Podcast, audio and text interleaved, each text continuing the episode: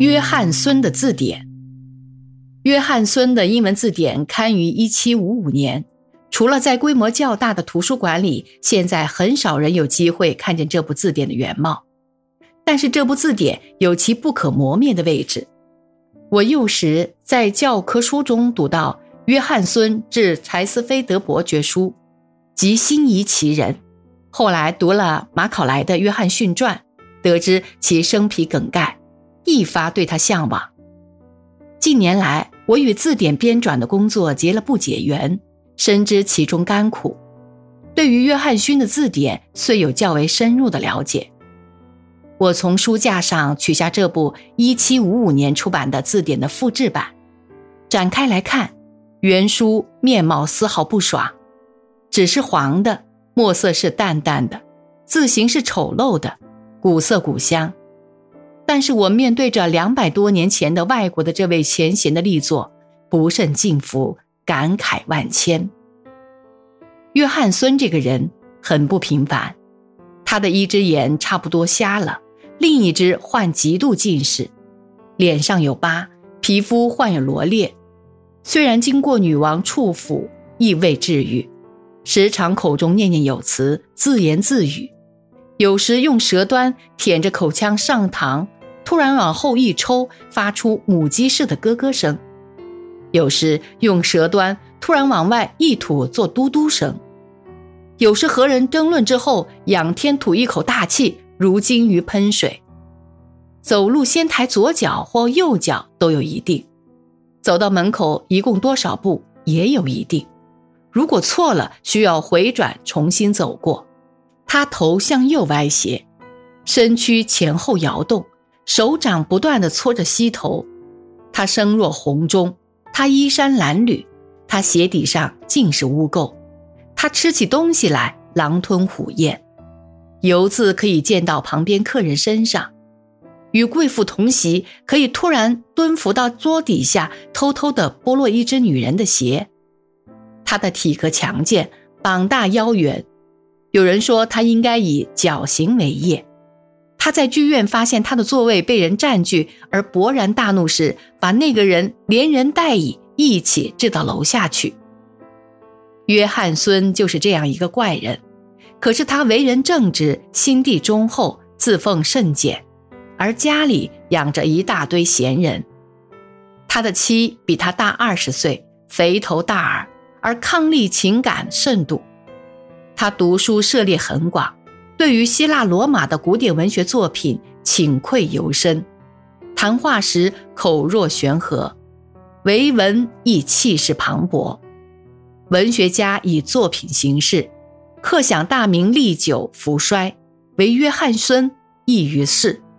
他是以他的特立独行的人格彪炳千古，并不靠任何一部著作。在十八世纪下一半。他真的是称得起文坛盟主。一七六四年间成立的文学社，那是历史上罕有的风雨际会的结合。一共九个人，每星期在酒店中聚餐一次，晚七时起，夜深始散。其中包括演员加利克、画家瑞诺茨、诗人小说家高尔斯密、戏剧家谢里敦、政治家博尔克和他的传记作家。鲍斯威尔，而约翰孙实为其中之灵魂。他的一生行义，他的作品有表现出来的道德的严肃性，使得他成为一个令人敬爱的不朽的人物。他最初成名的作品便是他的字典。我们现在谈谈他的字典，仍然是颇有幸会的事。文人自古与穷皆不解缘，约翰孙一生潦倒。一起始即论为文概，字典是几个出版家提议约请他编的，创意的是书谷道慈雷。在那个时代，以一个人的力量编一部字典是太不容易的事。原计划是以三年为期，事实上是七年才得郡士。鲍斯威尔记载，有一位亚当士博士自始就怀疑他能在三年之内完成，他提出疑问说。先生，你三年怎能完成呢？约翰孙说：“我毫无疑问，三年可以完成。但是法兰西学院有四十位院士，他们合编一部字典用掉四十年的功夫。约翰孙的回答是：“先生，确实如此，比例是如此的。让我来计算一下，四十乘四十是一千六百，正是一个英国人对一个法国人的比例。”约翰孙是何等的自负！事实上，编字典是他的主字僚机的手段。约翰孙在二十六岁时结婚，生活一直狼狈。他希望能从这部字典上得到经济上的帮助。编工具书是吃力不讨好的工作，好人不愿意做，坏人做不好。约翰孙若非不得已，不会接受这样的工作。他的字典于一七五五年四月十五日出版，他的老妻于三年前逝世。他认为最大的悲哀之一，便是他的老妻贫苦多年，未及亲见字典出版，分享他的荣誉。书谷给他的报酬是一千五百基尼和一千五百七十五磅，雇佣助手、抄写费用均需从这笔款项支出。约翰孙的三年期间估计错误，拖延到七年之久，期间陆续动用稿酬贴补家用。